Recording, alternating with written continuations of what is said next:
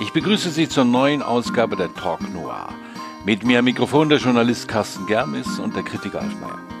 Auch heute wieder am Ende mit drei persönlichen Empfehlungen von uns. Diesmal John Neven, Fuck It List, David Wish Wilson, Das große Aufräumen und Richard Ford, Irische Passagiere. Doch zuerst zu John Bassoff und Factory Town. Russell Carver ist auf der Suche nach einem verschwundenen Mädchen nach Factory Town gekommen. In ein postindustrielles Ödland aus verlassenen Gebäuden und bröckelndem Asphalt. Mitten in ein mysteriöses Labyrinth voller Stimmen und merkwürdiger Begegnungen stößt er nicht nur auf Hinweise, die ihn mit dem vermissten Mädchen zusammenbringen, sondern auch auf seine eigene desaströse Vergangenheit. Was mich zu der Frage bringt, wie viel Vergangenheit, der wir uns stellen müssen, ertragen wir?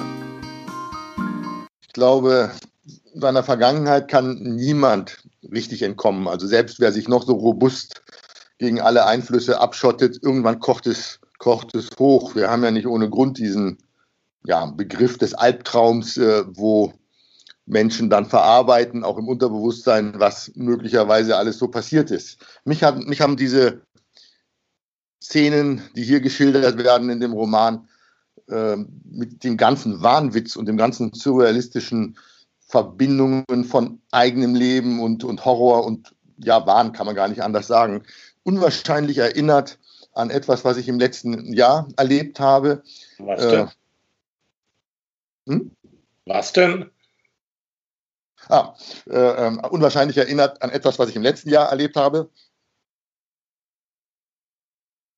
Ähm, und zwar eine ältere Frau, über 80, äh, hatte zwei Operationen. Die erste ging schief, deswegen die zweite. Also zweimal Vollnarkose ist in dem Alter schon schwierig. Dann lief das auch alles schief.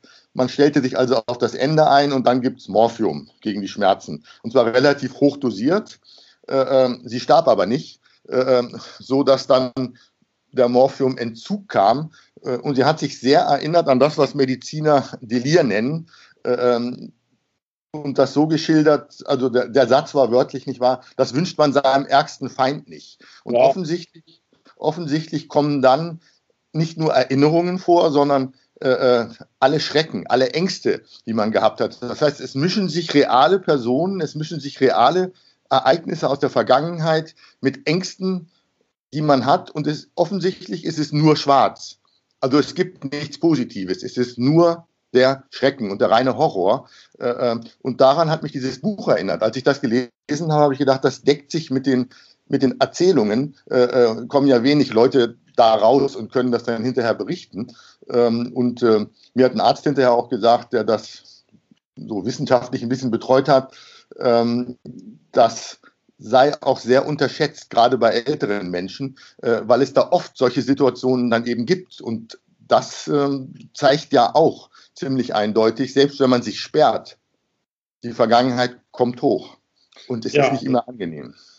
Alles Verdrängte kehrt zurück, äh, sagt Freud. Ähm, äh, ich habe auch, äh, wie soll ich sagen, private Erinnerungen äh, äh, durch dieses Buch auch wieder sind hochgestiegen. Äh, ich war vor etwa 25 Jahren mit meinem Vater in Russland. Der ist die, er war dort nicht zum ersten Mal, er ist dort mit mir die Station seiner Kriegs, äh, seiner Kriegsstation ähm, ähm, abgefahren und zum Teil mussten wir auf einer Matratze schlafen. Also die Unterkunft war alles immer sehr äh, rustikal.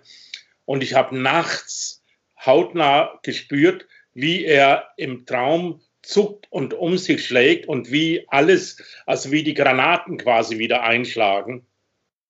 Und äh, ja, dieses Buch ist auch ein Granateneinschlag nach dem anderen. Also das ist, äh, das ist eine Konfrontation mit der eigenen Vergangenheit, mit den eigenen Ängsten, äh, mit den eigenen Fantasien, mit dem, mit dem Verdrängten. Das ist eine Tour de France und es ist Kafka, äh, das ist Pulp, das ist Poesie, das ist ein ganz wildes Buch und ich muss sagen, Hut ab, dass Polarverlag dieses Buch macht. Das finde ich das Schwärzeste, was er je gemacht was da je in diesem Verlag erschienen ist. Irre, ja. Wahnsinn. Es ist nichts, es ist nichts für, ähm, sagen wir mal, Gemüter, die leicht zu erschüttern sind. Also das ist wirklich harter, harter, harter Stoff. John ja, Bessoff äh, beschreibt sich ja selbst so an der Schnittlinie zwischen Noir und Horror. Wobei Horror nicht zu verstehen ist als Horror von Stephen King, sondern mehr so als ähm, der Horror seiner, seiner Personen, die er beschreibt. Und Factory Town ist ja auch ein, ein Ort, ein öder Ort von, von Verlassenheit, wo die Personen zwar irgendwie sich anscheinend untereinander kennen, aber ähm, doch schon so sehr auf sich zurückgeworfen sind, dass sie sich nur noch ihren eigenen Albträumen widmen. Ja. Es sind richtige Freakshows teilweise. Also, also ich fand das wirklich, ja, Freakshow, glaube ich, trifft es.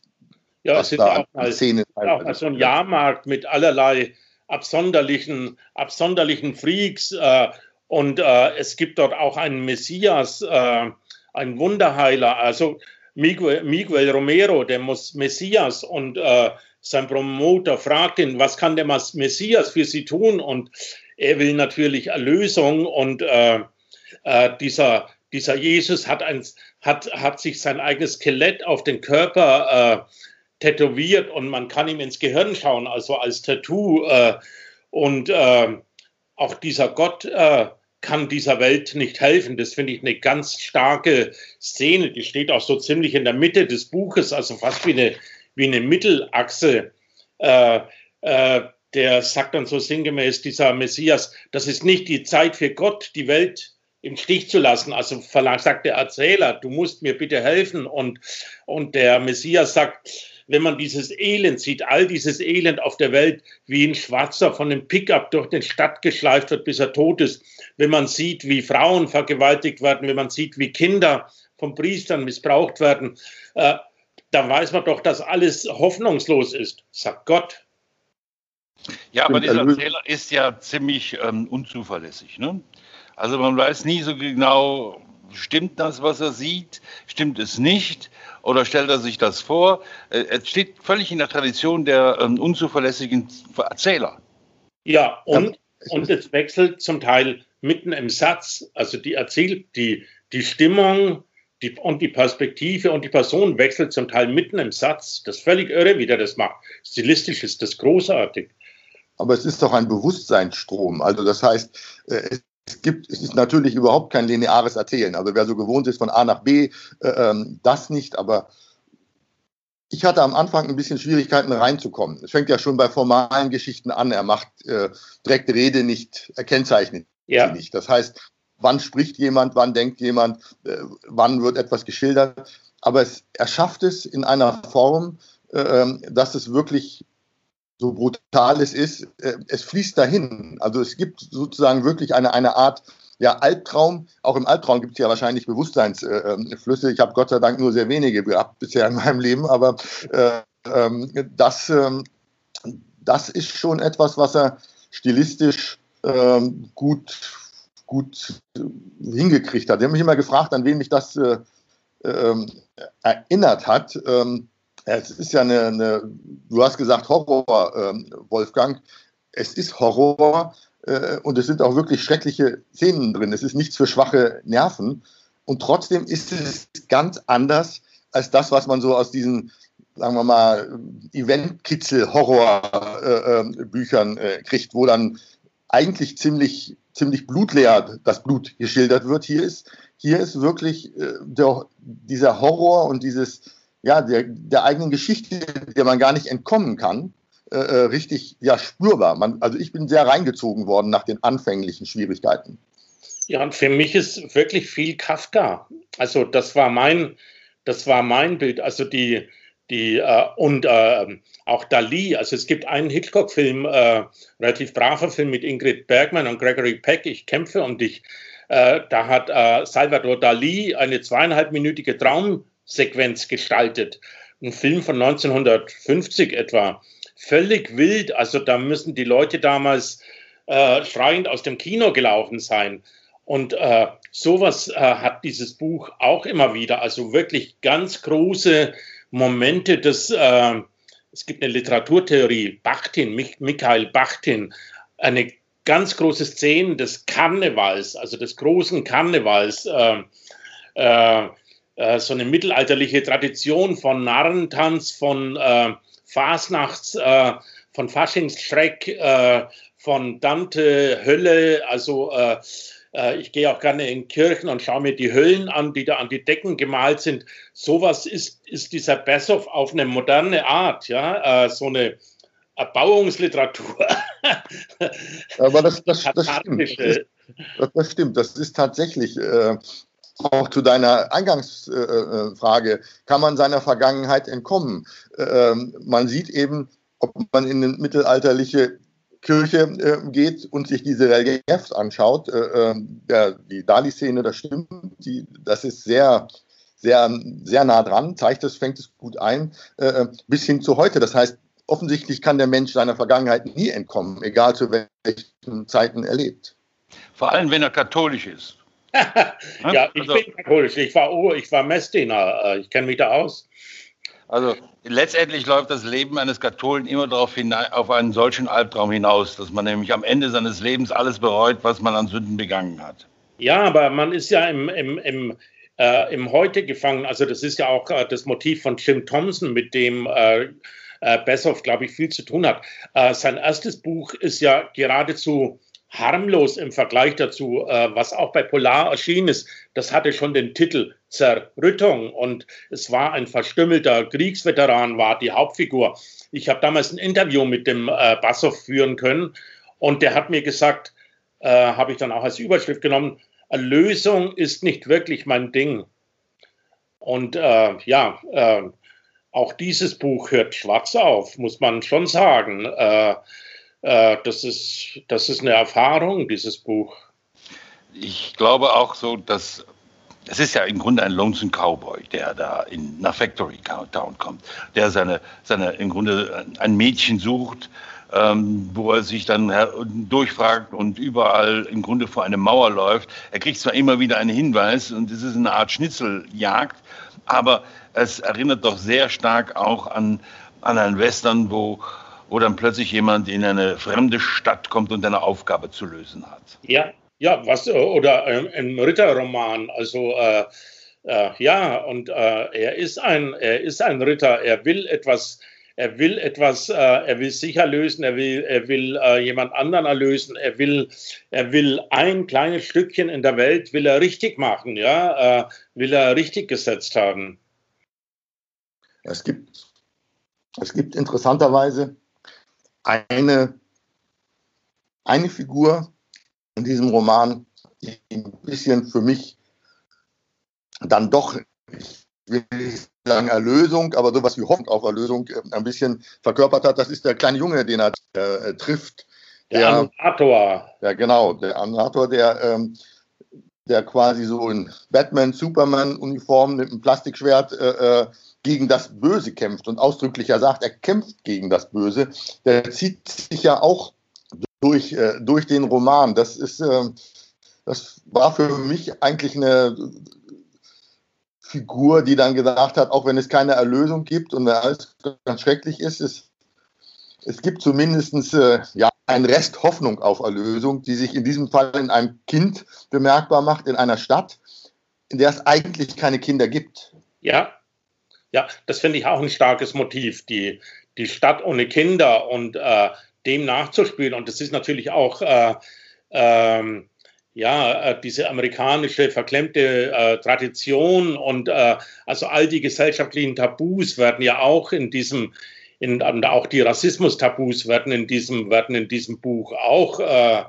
äh, also gären, schweren, eitern, brechen auf das ist ein, äh, das ist ein sehr politisches Buch auch, finde ich. Äh, das ist ein großer Wurf, großes Buch. Er hat, er hat ja allein Factory Town verrät es ja ein bisschen. Es sind ja auch jetzt jenseits der, der Freakshows und der Menschen und der albtraumhaften Situationen, es ist ja immer auch eine albtraumhafte Szenerie. Äh, das heißt, der Verfall äh, ist ja sichtbar. Das sind die berühmten Spritzen, die überall rumliegen, das sind die Bierdosen, das sind irgendwelche Graffitis, äh, verfallene ähm, Gebäude. Das heißt, das findet ja auch vor einer Folie statt oder vor einem, vor einem Rahmen statt, äh, in dem man die Wirklichkeit schon auch einfängt. Also manche amerikanische Stadt äh, in alten Industriegebieten, in Europa gibt es vielleicht auch so äh, viel anders aus. Insofern es ist tatsächlich, äh, indem es alles thematisiert, äh, ähm, was an Fehlentwicklungen des modernen, aufgeklärten Menschen dann trotzdem äh, da ist. In der Tat ein eminent politischer Roman. Das unterscheidet ihn, glaube ich, auch von diesen schlichten normalen Horrorgeschichten. Er ist nicht nur stilistisch anders, sondern er hat auch eine ganz andere ja, Geschichte. Ja, und ich muss sagen, also ich habe immer beim Lesen immer wieder gedacht, das ist der Roman für heute. Und dann habe ich äh, recherchiert, dieser Roman ist von 2014. Äh, äh, also als die Welt sozusagen noch freundlicher war. Und äh, das zeichnet für mich einen Schriftsteller aus, ja. Und vielleicht ist das Buch sogar heute als für uns äh, richtig lesbar geworden. Also der, das hat der Polarverlag sehr gut getimt, muss ich sagen. Toll. ich habe jetzt vor, vor, kurzem in der, in, der, in der Zeitung gelesen, wie in Paris ein Flüchtlingslager ähm, aufgelöst worden ist und dass diejenigen, die jetzt da nicht mehr leben dürfen, im Grunde jetzt durch, durch Paris strömen. Ähm, wenn man sich diese Geschichte vor Augen führt, dass Leute, die aus einem fremden Land geflüchtet sind, plötzlich durch ein, ein Corona besetztes, durch eine Corona besetzte Hauptstadt äh, äh, laufen, haben wir das mitten in Europa und es ist nicht nur in Amerika. Der Rand der Gesellschaft ist von, aus der Mitte gesehen einfach ausgeklammert. Ja. Und deswegen habt, habt ihr vollkommen recht. Es ist ein politisches Buch, meines Erachtens, wenn man es so liest. Aber es ist natürlich auch ähm, ein ganz persönlicher Albtraum dieses, ähm, dieses Menschen, der nach Factory kommt. Ja, aber es ist, wirklich, es ist wirklich Lektüre für diese Zeit. Also, äh, ähm, im, also im Sinne, ich sage es nochmal, von Kafka, ja, also dass ein Buch eine Axt sein muss, die das Eis in einem aufbricht. Das ist, so ein Buch ist es. So ein Buch ist es. Es, es ist seine Geschichte äh, und natürlich ist es so gesehen tatsächlich die Geschichte äh, eines Mannes, der eben dieses Mädchen sucht, Alana, und der, das wird ja auch im, im Zuge des, des äh, Lesens und des Buches immer deutlicher. Das heißt, die, die Wahnvorstellungen, äh, der Irrwitz, der teilweise drinsteckt, äh, das ganze ja, Wahnsinnige, äh, ähm, überlagert sich ja immer stärker auch damit, dass man Einblick in dieses Leben bekommt. Das heißt, wir sehen auch, dass diese Albträume mit dem Leben des äh, Protagonisten ähm, äh, zu tun haben. Das ist auch eine der äh, reizvollen Geschichten, dass das nicht so eine Andereihung von abstrakten Albträumen äh, sind, sondern dass da wirklich ganz konkret die Beziehung zwischen diesen Szenen, die wirklich brutal sind und nicht für schwache Nerven, äh, und der Geschichte und der Vergangenheit äh, dieses Mannes ähm, auftaucht. Das ist, das hat er wirklich ähm, handwerklich und stilistisch, das hat er wirklich gut hingekriegt. Also das habe ich selten so gelesen. Ja, äh, ob ja. es ein Bestseller für einen Polarverlag wird, das ist, weil es eben wirklich harter Stoff ist. Ja, und auch die Gründungsmythen äh, von Gesellschaft, äh, von ähm, Produktion, von Kapitalismus werden verhandelt. Ja, also das ist eine Stadt, in die man, in die man am Anfang nur Verbrecher gebracht hat, wie nach Australien, äh, wo man einen ganzen Kontinent mit Verbrechern besiedelt hat. Und äh, da gibt es so Schnelldurchläufe, so Querschnitte. Das finde ich auch wirklich richtig stark. Und äh, es, ich muss nochmal sagen, es ist poetisch, poetisch, poetisch, dieses Buch. Ja, das ist, Wobei das ist, ja teilweise es ist, es ist Noir. Und Noir hat natürlich ähm, selten einen großen, großen Hoffnungsschimmer zu bieten. Ich habe von all den Büchern, die wir jetzt herausgeben, hast du vollkommen recht, ist es sicherlich das düsterste. Es, es ist schwer, in diesem Buch Hoffnung zu finden. Und wenn es Hoffnung gibt, dann ist es nur die Reise und die Suche, aber es ist jetzt nicht, dass man, dass man irgendwo ankommt. Es, es gibt es gibt ja, also mich hat eine Stelle wirklich nachhaltig beeindruckt, äh, weil er hat auch eine lyrische Ader. Also es gibt da eine, eine Formulierung äh, ähm, über eine Frau. Äh, früher war sie wirklich hübsch gewesen. So hübsch sogar, dass ich fast an Gott geglaubt hätte. dann denkt man, wow, mal wieder ausatmen in diesem ja. Albtraum. Äh, aber er holt, es, er holt es sofort wieder weg. Er räumt es gleich wieder weg, denn es geht dann weiter. Aber Schönheit vergeht, genau wie alles andere. Sie verfällt, verweht, geht zugrunde und stirbt. Bumm. Äh, ähm, und das, äh, ja. Ja, das ist der, das Leben auf den Punkt gebracht. Ja. Das ist das Leben auf den Punkt gebracht. Ja, und auch dieser große äh, Satz äh, von Nietzsche ist hier auf den Punkt gebracht. gebracht. Gott ist tot und wir Menschen müssen alleine jetzt mit der Welt klarkommen. Also das ist ein ordentlich nihilistisches Buch. Äh, aber es glaubt an die Liebe und das ist das Schöne dran.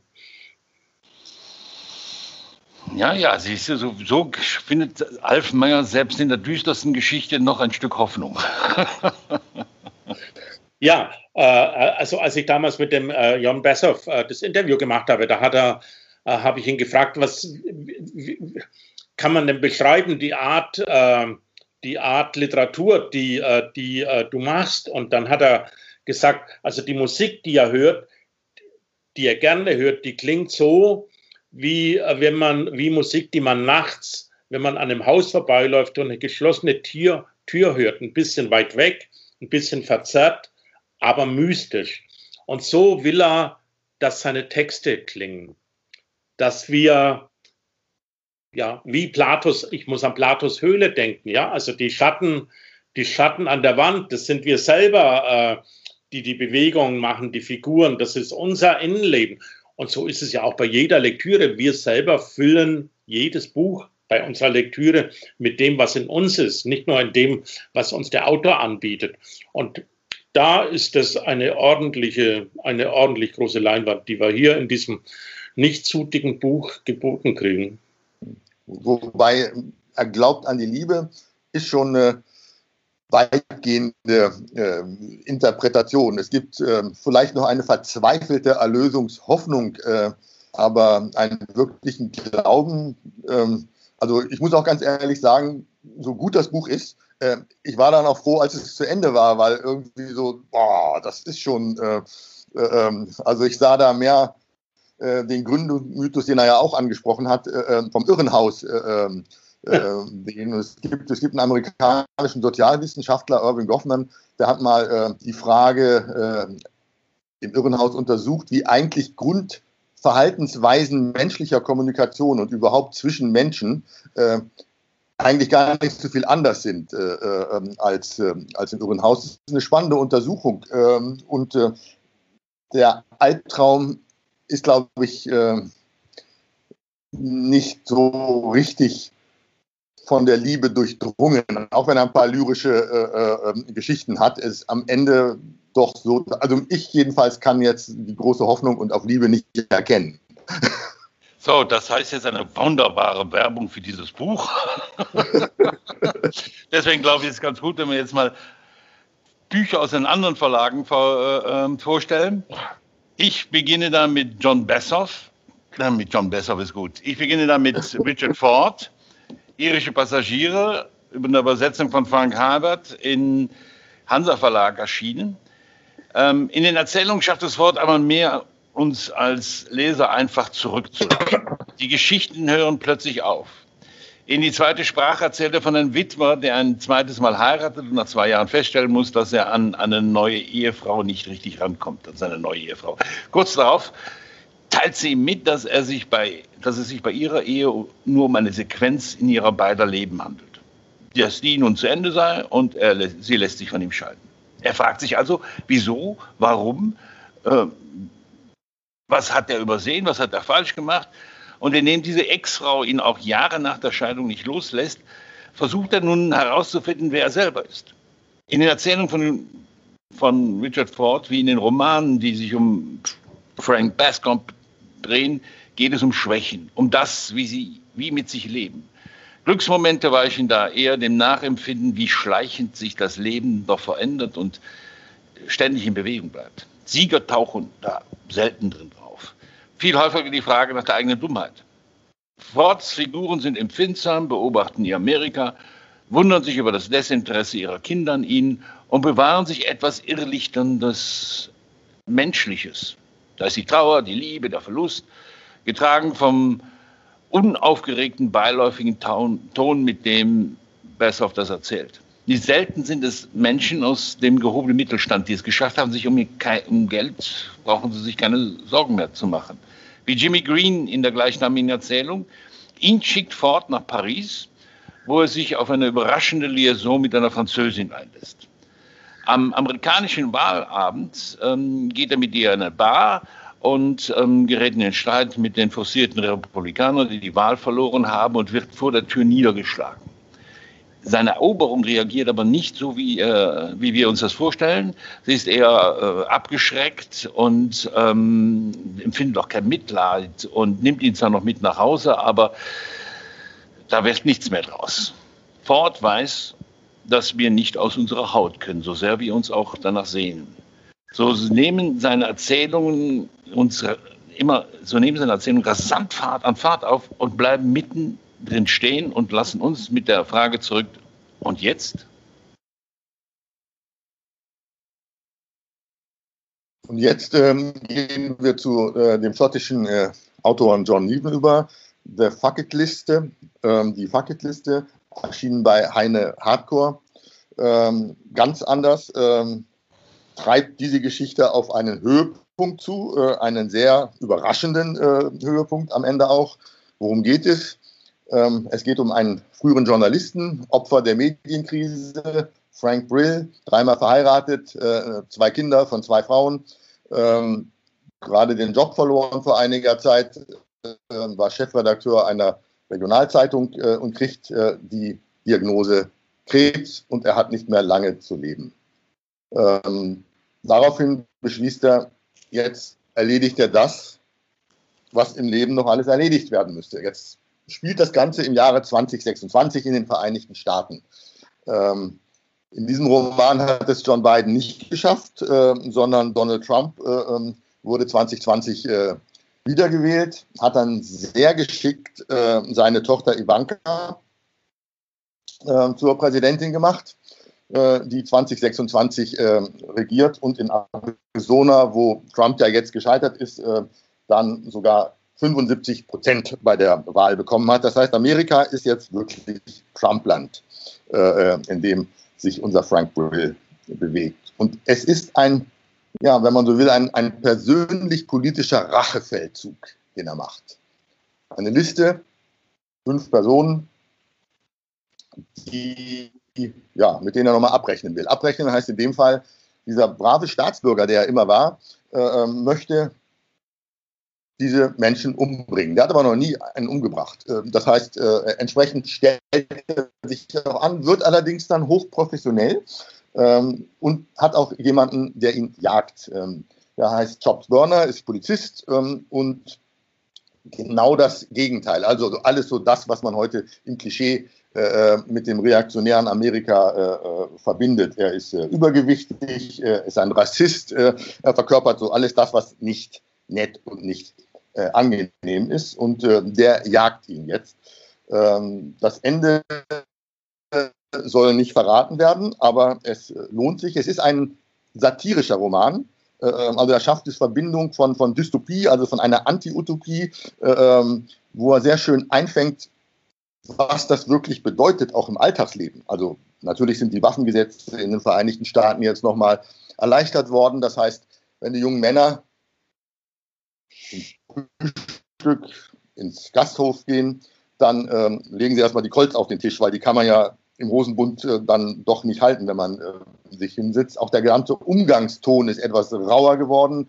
Äh, ähm, die Staatsmacht greift äh, stärker zu, als das äh, bisher üblich war. Und die waren ja schon vorher nicht gerade, äh, ähm, sagen wir mal, sonderlich zimperlich.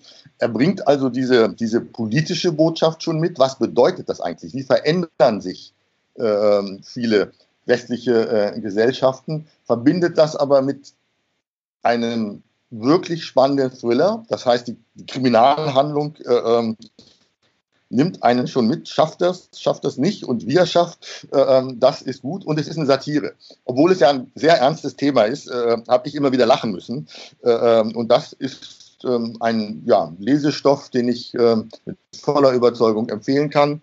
Und jetzt geht es weiter mit.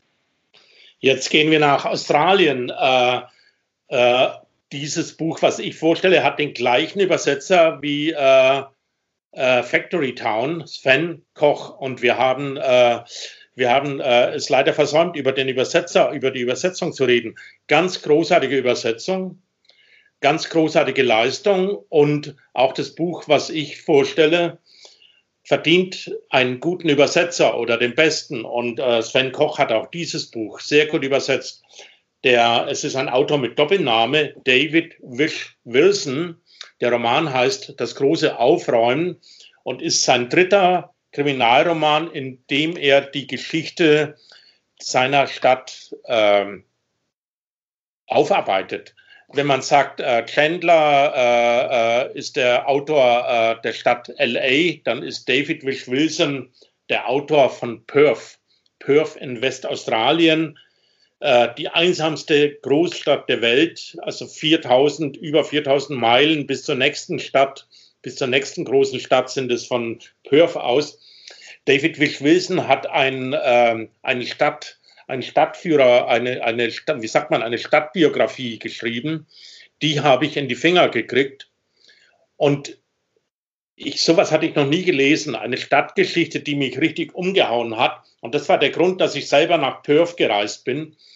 Äh, dort angekommen, Taxifahrer, ein älterer weißer Kerl. Äh, wir waren, ich war noch keine zehn Minuten im Taxi, hatten wir eine politische Diskussion und er sagte, diese Stadt braucht Demut. Es wird Zeit, dass wir wieder eine Depression kriegen. Und David Wish Wilson in seinem, in seinem äh, Roman beschreibt eine Goldgräberstadt. Stilistisch, brillant, scharf, wirklich scharfkantig, sehr, sehr gediegen. Äh, das ist ein richtig großer, guter Autor. Es ist sein drittes Buch bei Surkamp. Es ist die gleiche Figur, Frank Swan. Am Anfang ist er noch Polizist. Im ersten Buch, das ist ein echter Fall mit einer Prostituierten, mit einer Puffmutter, in die Politiker, äh, in deren Tod äh, Politiker, Polizisten verstrickt waren. Das ist kaum verklausuliert aufgearbeitet. Und jetzt in diesem Buch ist Frank Swan Privatdetektiv und der Ausputzer des Premierministers kommt zu ihm, damit er für ihn Sachen ausputzt. Und äh, ja, das ist, das ist so, wie politische, gut geschriebene Kriminal Kriminalromane sein müssen. Ein blendend gutes Buch und ein richtig toller Autor, der leider zu wenig bekannt ist. Ich empfehle ihn. David Wish Wilson, das große Aufräumen.